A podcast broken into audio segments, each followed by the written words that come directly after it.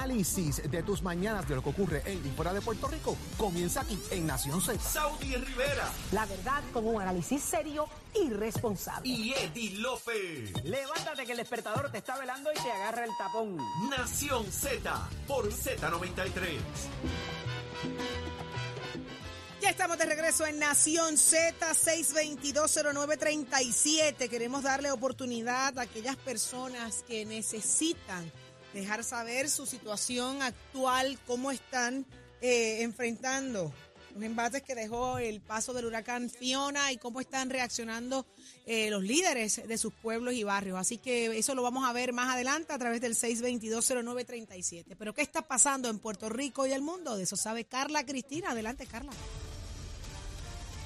Buenos días, gracias Audi. Buenos días para todas las personas que nos sintonizan. Lee los titulares. Varios representantes viajaron a Washington ayer para solicitar que se apruebe una partida suplementaria para atender la falta de acceso a la salud y la inseguridad alimentaria que viven muchas familias en la isla y pedir que como parte de esa partida se incluyan asignaciones de fondos para atender el abismo fiscal en la salud del país. Por su parte, algunos miembros del Congreso de Estados Unidos solicitaron al Senado federal que apruebe partidas adicionales de fondos para la recuperación del desastre ocasionado por el huracán Fiona, así como mil millones de dólares en ayuda nutricional para los residentes de Puerto Rico, mientras un grupo de activistas boricuas protestaron ayer frente a la oficina regional de la Agencia Federal para el Manejo de Emergencias en Nueva York para reclamar que los residentes de todos los municipios de Puerto Rico tengan acceso a la ayuda individual que se ofrece para mitigar los daños provocados por Fiona. Ayer, FEMA anunció que el presidente de Estados Unidos, Joe Biden, autorizó la disponibilidad de estos fondos para las personas afectadas en los pueblos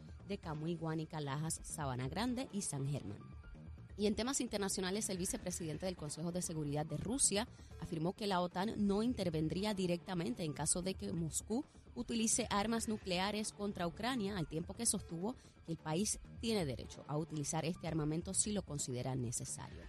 Para Nación Z les informó Carla Cristina, les espero mi próxima intervención aquí en Z93. Somos, somos una mirada fiscalizadora sobre los asuntos que afectan al país. Nación Z, Nación Z. Por Z93, somos tu noticia. 6220937 es el número a llamar. Queremos escucharte, queremos saber cómo piensas, cómo estás viviendo en las últimas 24 horas a través de Nación Z. Señores, y en línea telefónica tenemos a José de las Piedras. Muy buenos días, José. Buen día, buen día, saludos a todos ahí, Dios me los bendiga siempre. Buenos días, José. ¿Qué está pasando en las Piedras? Cuéntanos, danos detalles. Bueno, este, en cuestión de energía eléctrica, ¿verdad? Eh, le dieron luz al pueblo de Las Piedras por varias horas, luego se fue, volvió y pues eso, eso está pasando en todos lados. Jorge, lo que estábamos hablando en la mañana, que La- va la- llega la luz, vuelve y se va. Cuéntanos. Sí. Entonces, en la carretera 31 eh, también tiene luz, pero eh, el ramal 948, que eso es en Quebrada Grande, que Jorge sabe dónde es, porque él ha caminado toda esa área. Esa, eh, esa, esa línea que va de la 31 a la 948, que conecta con la 949, lo- los machetes que están en el, en el, en el tendido eléctrico, eso lleva unos fusibles. Ajá. La semana pasada, antes del huracán, estaban, ya no están. Entonces uno dice, caramba, ¿cómo es posible que si estaban ahí y están en todos los, los, los, los- los postes de la 31, ¿por qué esos los desaparecieron? Tiene que haber sido un personal que tenga eh, este, este, experiencia en cuanto a, a un equipo para poder bajar ese, ese fusible, porque eso tú no lo puedes hacer con una bambúa. ¿Y, y dónde exactamente usted se percató de esto? ¿Dónde está ubicado? Pues es- eso es eso es en la carretera 31, Ramar 948, frente a la bodega de los Rosados. Exactamente está ese negocio ahí y ahí al frente está el poste. El que el- si si le ponen los, los fusibles, quebrada grande de las piedras tiene luz. Me dijo carretera Ok. 31, ramal, 948. y esto es en Las Piedras. Eso es las piedras frente frente A la bodega. a, a la bodega de los Rosados que queda al lado de la iglesia católica. Bien fácil. Qué interesante el ángulo que usted trae. Esto, esto es No, yo, yo digo, ¿cómo, ¿cómo lo pudieron bajar de ahí? Porque para eso tiene que tener un equipo especializado y, un- y una ropa especializada. O sea, no, no Juan- Juancho, Juancho el del barrio tiene ese equipo para bajar eh, esos fusibles. Es bien imposible. Qué interesante. De verdad que le agradezco Sí. mucho la llamada. De hecho, discúlpame que No, te interrumpa. De hecho, yo saqué fotos que si se las puedo enviar, mejor todavía, porque le- da, este, le, da, le da este peso a, a lo que estoy diciendo.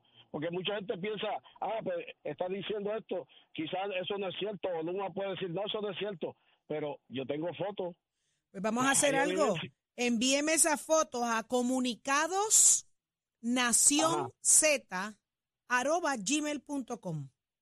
Comunicados, Comunicados, ajá, comunicados nación z arroba gmail.com y cualquiera que nos esté escuchando, información que desee compartir con nosotros de manera directa y confidencial, escríbanos ahí, comunicados nación z arroba gmail.com.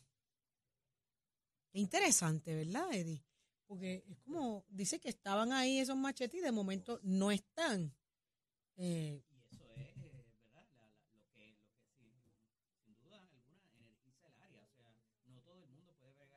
están metiendo la herramienta esa por ahí para, pero para sacarlos. O sea, tienes Eliminarlos. primero que nada, que tienes que eh, eh, sacar la energía de esa, o sea, tumbar el, el switch desde allá. Ujú. Para entonces tú, eh, sacar el, el interruptor aquí. Está interesante. Muchísimas gracias a esa llamada de las piedras. Ya usted lo escuchó. eh, y nosotros eh, tenemos que ver, verificarlo, llevarlo más allá y hacer nuestros cuestionamientos y preguntas. Así que vamos a ver qué descubrimos a raíz de esta llamada. Muchísimas gracias por llamarnos. Y ahora tenemos a, a- tenemos a Armando de Vega Alta. Vega Alta, buenos días, Armando. Buen día. Cuéntanos, Armando, ¿qué está pasando en Vega Alta? ¿Cómo está la situación allá? Bueno, aquí, buen día aparte de todo. Gracias, igual. Este, aquí la luz vino ayer, después de 10 días y el agua. Ajá. Eh, mi esposa tiene Alzheimer hace casi 13 años encamada. Ya está en las últimas etapas. Y esa falta de energía y todo eso, eso hasta depresión y todo le daba a uno. Entonces, ¿qué pasa? Que con esta situación, los alcaldes quieren bregar, por, por cierto, la alcaldesa de Vega Alta, María Vega, hizo un llamado a Luma y ni una cosa ni la otra. Se vino por todos los barrios llevando agua y alimento y todo. ¿Qué pasa con esto? Que yo a lo que me abaso es lo siguiente, el alcalde no da cara, digo, el, el gobernador no da cara defendiendo a Luma. Y yo lo que me pongo a pensar es que no vaya a ser como los otros gobernantes, que aquí hay dinero por debajo de la mesa, porque él no se preocupa, él defiende a Luma y a Luma, le tira a los alcaldes, el pueblo es muerto para él, el pueblo no existe. Las personas encamadas se mueren, no es culpa del gobernador, pero en parte él la tiene porque si él no se mueve, fiscaliza las cosas, porque ese, ese contrato está ahí por él. Y se lo dijeron desde un principio que eso no iba a funcionar y él decía que sí, que sí, que sí. Yo no sé en qué vamos a parar en este, pue- en este, en este país tan pequeño. Entonces él hace caso omiso, él no, no le cree a la gente, él no está al favor del pueblo, él está al favor de los, de los lambeojos que tiene al lado, el Carmelo Río, el Giberachal, todos esos desgraciados que son los que le lamben el ojo y todos están bien para pa, pa ellos, todo Luma está bien y el pueblo que se fastidie. Entendemos, entendemos su, su desesperación, ¿verdad? Y su, su, su ansiedad con el proceso. Eh, ha sido, han sido días duros, definitivamente. Yo le agradezco muchísimo, muchísimo su llamada acá a Nación Z y gracias por estar en sintonía con nosotros. Señores, así es que está el ánimo de la gente en la calle, así está el país. Es una, es una frustración, ¿verdad? Más que todo, y en medio de la crisis, eh, sentirse impotente y sentirse que no hay dirección es, frustrante. Pero ahí está Michael de San Juan. Muy buenos días, Michael. Buenos días, buenos días. Espero que todos estén bien. Gracias por tu llamada. antes- gracias a ustedes por darme la, oportunidad de la participación. Llevamos dos días antes de que comenzara el temporal, llevamos sin luz la urbanización Belgun State. Llegó ayer por primera vez y no duró ni una hora el servicio eléctrico. Se fue de nuevo la luz y salí de mi casa al trabajo y era la hora que todavía no había llegado la luz. Todas las mañanas salgo a las 5 de la mañana con la esperanza de volver a la, a a la casa por la tarde y que haya servicio de energía eléctrica y de verdad que nada que ver. En esa urbanización, esa urbanización se compone de muchas personas mayores, muchas personas que tienen sus condiciones y yo creo que, que es una falta de consideración de parte de los líderes que están detrás de todo esto, porque ellos debieran ponerse los zapatos de nosotros, los que estamos llamando, los que estamos perjudicados, que de verdad ellos tienen familia también, ¿me entiendes? Y en cualquier momento ellos pudieran estar pasando la agonía que estamos pasando nosotros, porque tal vez ellos estén cómodos con sus plantas y con el y con el dinero que le roban al pueblo, porque es que no hay más ninguna otra palabra, con el dinero que le roban al pueblo ellos se mantienen, pero y entonces nosotros cómo nos mantenemos que día a día salimos a trabajar para llevar el pan a la casa y encima esta situación que uno tiene que hacer gastos extra Mm. en combustible y cosas así, ¿me entiendes? Porque uno tiene familia, uno tiene hijos, yo soy padre de cuatro hijos. Entonces todas las mañanas yo salgo a mi trabajo y yo dejo a mi esposa sola con mis hijos en mi casa dependiendo de una planta eléctrica. ¿Usted ha visto todos los accidentes que han ocurrido con plantas eléctricas por, darle uso extra? Contra, son una falta de consideración de parte de los líderes, de verdad, y, y se hacen protestas y las protestas son malas, se trata de hablar con los con los líderes que están al mando de toda esta situación y es malo también, so, no entiendo a dónde es que vamos a parar, de verdad. Estoy de acuerdo contigo, Michael. Definitivamente. Por donde quiera que busquemos, gritar es malo y nos quieren meter el pie en la boca. Michael, dame la dirección exacta otra vez de la urbanización. Urbanización Berwin State. Eso queda por la por la por Monte Carlos, por la avenida Monte Carlos en San Juan. San Juan. San Juan. Ujú. San Juan. Michael, de verdad que no, no, no- nos hacemos eco de tus palabras, de- del dolor, de la, de la impotencia que, que sientes. Nosotros también estamos viviendo lo mismo. Eh, salimos de la casa, no hay luz. Entiendo que- seriamente lo que estás viviendo tu familia y todos aquellos que allí residen sin, sin luz. Así que mucha fuerza, mantener la verdad, un poco la calma. No sabemos que pedir esto en este momento no es fácil, pero es lo más inteligente en el proceso. Así que ya está dicho acá a través de las ondas de Nación Z. Muchísimas gracias por tu llamada. Siempre a tu orden acá, Gracias Michael. por, gracias a ustedes por la oportunidad. Pasen bonito día. Dios les bendiga mucho. Igual para ti. Buen día. Wow, me da, me da, me da, me da sentimiento porque es que ya cuántos días van. Ya te vamos por el día 10, 11 para algunos y, y- y es doloroso. Ay, vamos a, a- gracias a todos los que han llamado de gente en línea queriendo hablar. 6220937 es la línea. Pero ya está con nosotros el doctor Carlos Díaz, presidente del Colegio de Médicos Cirujanos. Así que muy buenos días, doctor.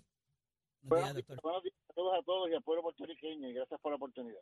Doctor, ahí escuchamos a nuestros hermanos puertorriqueños y somos nosotros también eh, conscientes porque también vivimos lo que todo el mundo allá afuera está viviendo, la falta de luz, la desesperación, escuchar familiares que han fallecido en medio del proceso por falta de, de- de- de la, de la- de la energía eléctrica, eh, Claro. eh, falta de agua potable. Doctor, desde sus ojos, desde su perspectiva como médico, ¿esto tiene explicación? ¿Esto tiene razón de ser? ¿Qué le puede decir a quienes nos están escuchando en la mañana de hoy? Bueno, aquí la situación es que la- eh, después de una, una- un desastre, una devastación como tuvimos nosotros, igual que tuvimos con María, eh, hemos aprendido con María pues varias cosas bien importantes de la parte de higiene y aparte para no complicar las cosas, es que ante la contaminación y la cantidad de escombros que hay, eh, la gente tiene que ponerse, tener, andar por ahí con zapatos cerrados, tienen que cubrir sus heridas porque estamos en un momento donde va a surgir y está surgiendo ya casos de leptospirosis, que es una enfermedad altamente mortal. Ya tenemos con el COVID problemas, ya tenemos con el dengue y ahora con la devastación eh, por la contaminación que producen el orín de animales como ratas, ratones, este, roedores, perros, los cerdos estos que andan por ahí, todo esto pueden tener la bacteria, infectan los alimentos que están tirados en el, y, y el agua que está depositada en esas áreas y en los escombros. Y cualquier persona que tenga contacto con esas áreas que están contaminadas del orín van a tener leptospirosis, que es una bacteria altamente mortal en día. No da tiempo y se confunde mucho, mucho con el dengue. Por lo tanto, se cree que es un virus, lo tratan como un virus, y cuando viene a ver realmente la leptospirosis, el paciente fallece. ¿Cuáles son los síntomas, doctor? ¿Cuáles son los pues síntomas? mira, los síntomas importantes, fiebre, eh, dolor de cabeza, dolor muscular, cansancio, náusea, vómitos, dolor abdominal, se le pueden poner los ojos color rojo, eh, y, y eso se confunde, es típico, como si fuese dengue. Y entonces cuando va al, al- al hospital, pues obviamente por los laboratorios sí es que puede el médico fácilmente ver y diferenciarlo, pero llega muchas veces tarde porque siempre se asume que es un virus, ¿eh? y el virus no tiene tratamiento de por sí. Pero el suicida, la leptospirosis es una bacteria que se trata con, con antibióticos. Y si entre más rápido sean los antibióticos, se salva vida, no se complica. Después que se complican de riñones y el hígado, la mortalidad es 100%. Wow. Y esto está a través del agua. el agua. Tienen que, cuando hay agua estancada, tienen que tener botas o zapatos cubiertos, taparse las heridas que tengan. Que esos muchachos no se tiren en las aguas de- depo- depositadas, que forman como unos laguitos, que se tiran pensando que están disfrutando. Se meten también por la mucosa, por la boca, por la nariz, por los ojos. Contacto de la mucosa pasa la bacteria que está en las aguas contaminadas y adquiere la leptospirosis. Y le digo esto porque de todas las alertas que ha hecho el, el Departamento de Salud, la primera alerta fue esa. Y yo la, la anuncié también por los medios, de, que es mi preocupación, porque hubo en María 57 casos y murieron de leptospirosis. Wow. Doctor, ¿y esto es contagioso de persona a persona? No, no, de persona a persona, no, es de aguas contaminantes. Mira, varias personas se contaminaron porque fueron a lavar la ropa al río. ¿Te acuerdas que no había agua Sí, sí. en María? Fueron al río. Entonces, eh, allá habían áreas contaminadas, pues alrededor de- de- del área que estaban ellas lavando el río, se contaminaron. O sea, eso no se quiere de persona a persona, sino directamente del contacto con el orín. Hay niños y muchachos que cogen la- las frutas que están tiradas en los pisos. Y, ah, mira, una manzana o lo que sea, una, una piña o una, una, o una china, un pedazo, y se lo meten, a eso está contaminado. No pueden coger alimentos que están en el piso sin saber, sin haberlos lavado. O sea, es bien, bien importante y fíjate que asume esta, esta, este anuncio porque en la realidad es que va a haber, ya hay leptospirosis, hay ya siete casos sospechosos, se están por confirmar, Mm. pero no tengo dudas que van a haber más. Doctor, ¿Cómo otra, otra, otra plaga que pudiera desarrollarse pudiera ser el dengue con aguas estancadas, ¿correcto? Definitivamente, esta es la otra que viene y estamos en el pico de la influenza. O sea, eh, eh, eh, es importante, ya más el COVID que lo tenemos por ahí, que todavía eso no se ha ido.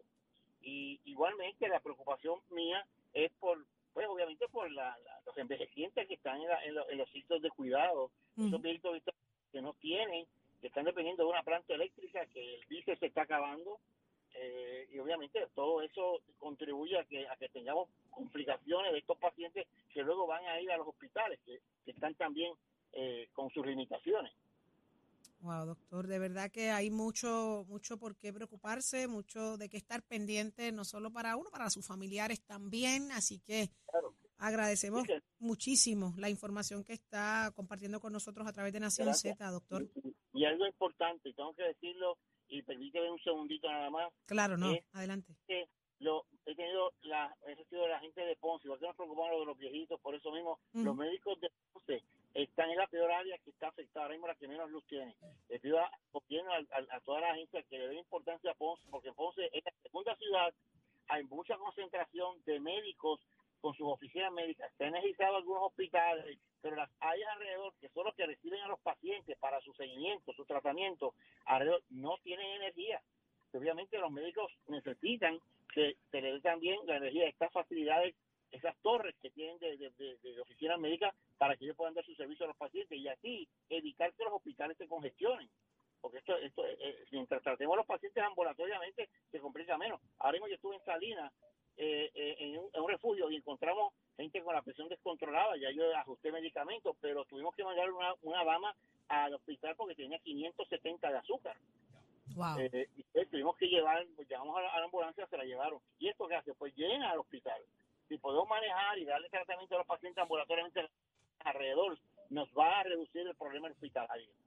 Ahí está, hay que, eso es sumamente importante, ya, ya todo el mundo escuchó, tenemos que evitar tratar de llegar a un- una sala de emergencia, debe ser la, ¿verdad? Ya en un caso real, real de emergencia, y eso se logra evitando, eh, atendiéndonos a tiempo. Así que, doctor, muchísimas gracias por la buena información y por siempre ser parte de nosotros acá en Nación Z. Siempre, siempre a tus órdenes y en este momento por el pueblo de Puerto Rico, calma, tranquilidad y, y, y mucha salud y mucha esperanza, pero sobre todo, mira, mucho compañerismo, que el pueblo de Puerto Rico se una, porque todos somos hermanos en esta tierra.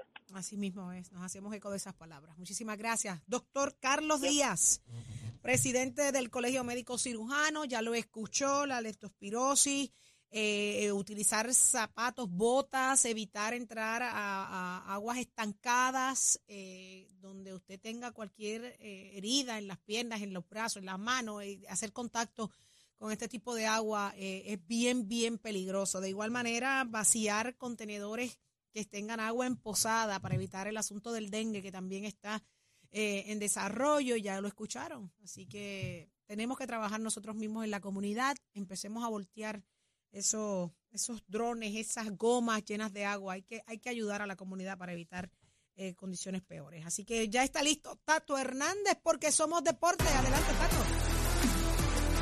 Esto es así, Titi Sodi. Muy buenos días para todos. Baila hasta las 12, a las 12 de la Guayaba. Ya usted sabe cómo se Tato Hernández en la casa de la sección Somos Deporte aquí por Nación Z. Con los pisos de Mestre Cole que te informa, comenzamos las clases.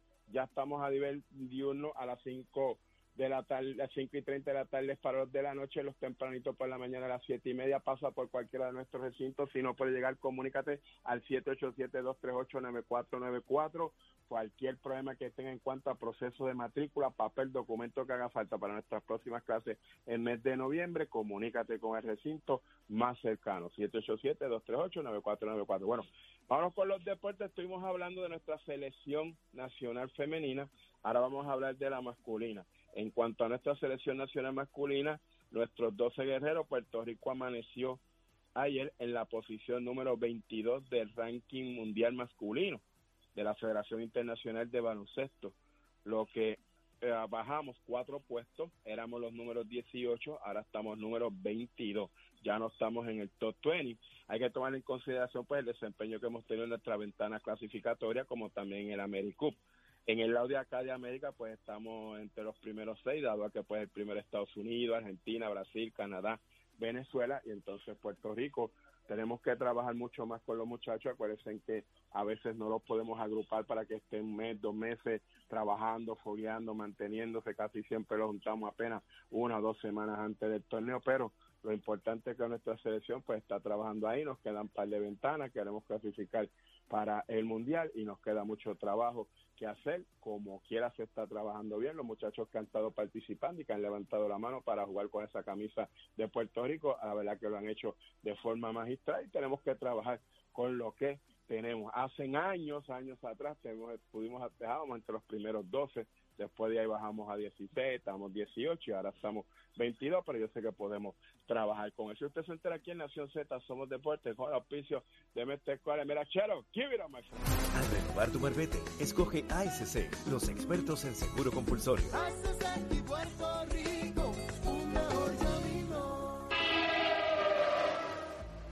Buenos días, soy Carla Cristina informando para Nación Z. En el tránsito ya se formó el tapón en la mayoría de las vías principales de la zona metro, como en la autopista José Diego entre Vega Baja y Dorado y más adelante entre Tuabaja y Bayamón. Igualmente la carretera número 2 en Candelaria y entre Santa Rosa y Sochville en Guaynabo, tramos de la PR5, la 167 y la 199 en Bayamón. El expreso Valdoriotti de Castro desde la confluencia con la ruta 66 hasta el área del aeropuerto y más adelante cerca de la entrada al túnel Minillas, esto en Santurce, la autopista Luis Aferré entre Montelledra y Cupey y más al sur en Caguas, igualmente la 30 entre Juncos y Gurabo que ya está pesada. Más adelante actualizo esta información para ustedes. Ahora pasamos con el informe del tiempo. Este informe del tiempo es traído por Winmar Home, energía de la buena. El Servicio Nacional de Meteorología nos informa que en el mar hoy se espera que tengamos oleaje de hasta 6 pies con vientos moviéndose del este a velocidad de 10 a 15 nudos, por lo que se exhorta a los operadores de pequeñas embarcaciones a que ejerzan precaución al navegar. Además, existe un riesgo alto de corrientes marinas para la costa norte y la isla municipio de Culebra. Más adelante les comparto el pronóstico del clima para Nación Z. Les informó Carla Cristina. Les espero mi próxima intervención aquí en Z90. Somos du- du- du- duros en entrevistas y análisis. Nación Z. Nación Z. Por el app, la música y la Z. Y ya está con nosotros la amiga Yesenia Merced de Power Solar, que viene a contarnos por qué es el momento apropiado para cambiarse a energía renovable. Buenos días, Yesenia. Buenos días. Eh, bueno, aquí estamos como siempre trayendo la mejor información de lo que es la energía renovable que tanta falta hace escuchar. Y es que muy lamentable lo que está sucediendo en Puerto Rico luego del paso del huracán Fiona. Hoy más que nunca está más que probado que hacer el cambio a energías renovables es la mejor alternativa para tener seguridad energética y por supuesto calidad de vida. Nuestro equipo de Power Solar está comprometido siempre contigo con Puerto Rico. Así que si ya has tomado la decisión o deseas más información sobre lo que es nuestro producto de energía renovable, llámanos al 787-331-1000, 787-331-1000 con energía renovable de Power Solar. Usted tendrá seguridad energética, pago fijo, invierte en un sistema que es para usted y ya no tendrá que pasar por momentos de incertidumbre como lamentablemente está sucediendo aquí en Puerto Rico, porque este sistema le va a permitir a usted almacenar y producir su propia energía, así que le va a permitir tener independencia energética. Con nosotros no pagarás pronto, no pagarás inversión inicial y no pagas por el estudio de consumo. Date la oportunidad de que nuestros expertos vayan y visiten tu residencia totalmente gratis y realicen un estudio de consumo. Power Tiene financiamiento disponible para ti. Una muy buena noticia que si buscas más beneficios y oportunidades, Power Solar se encuentra en la búsqueda de instaladores, así que esto es una muy buena oportunidad de empleo. También nos puedes llamar al 787-331-1000, 787-331-1000 y recuerda que la energía renovable de Power Solar es el presente, pero también es el futuro y usted merece calidad de vida y seguridad energética. Llámanos al 787-331-1000, 787-331-1000 para que usted también pueda decir, yo tengo Power. Ya lo escuchaste Puerto Rico llamando al 787-331-1000 para que comiences tu transición a energía renovable con la gente de Power Solar. Muchas gracias, Yesenia. Tengas excelente día. Hasta luego. Saudi. Próximo. No te despegues de Nación Z. Próximo. Jorge y Puerto Rico, lo próximo en Nación Z es Tomás Rivera Chats, que tiene que decir de todo lo que está pasando en la isla. Solo él lo hace y es aquí, en Nación Z. Llévatelo, chero.